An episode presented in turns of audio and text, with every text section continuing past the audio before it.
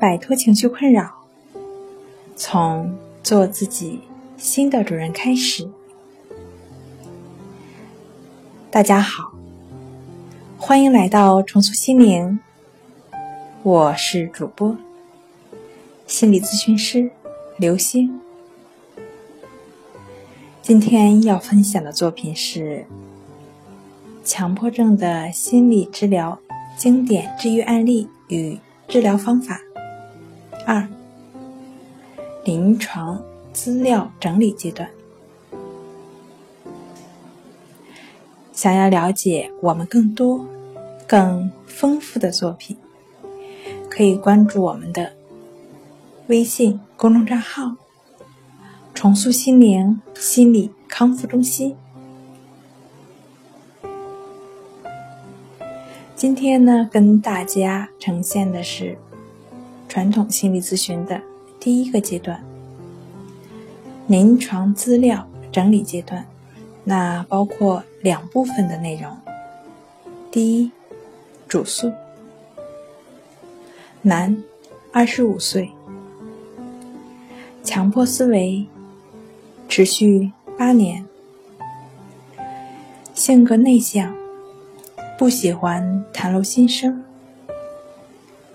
高三的时候有一次早醒，上课的时候注意力就不能集中了，在学校的咨询室也寻求过帮助，当时觉得没有什么问题了，事后又不能集中精力。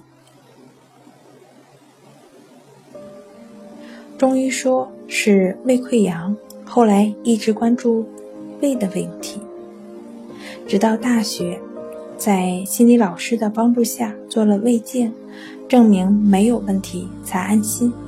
但是注意力的问题一直没有解决，害怕老师所讲的内容被错过，课下会反复与同学核对笔记，类似的。颈椎的问题又来了。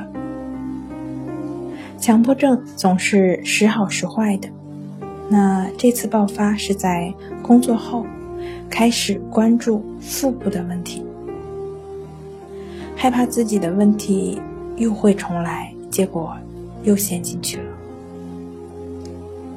注意力不能集中，不喜欢跟同事聚会聊天。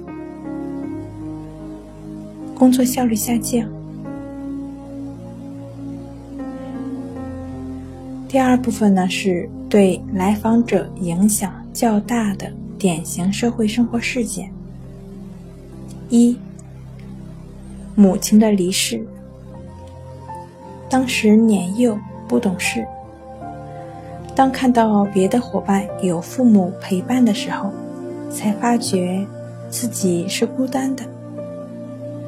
吃了同学的母亲送来的便当，当时觉得心里暖暖的，紧接着就胃疼。二，青春期脸上长了很多痘痘，当时被同学起外号“痘痘大王”，这个外号一直伴随多年。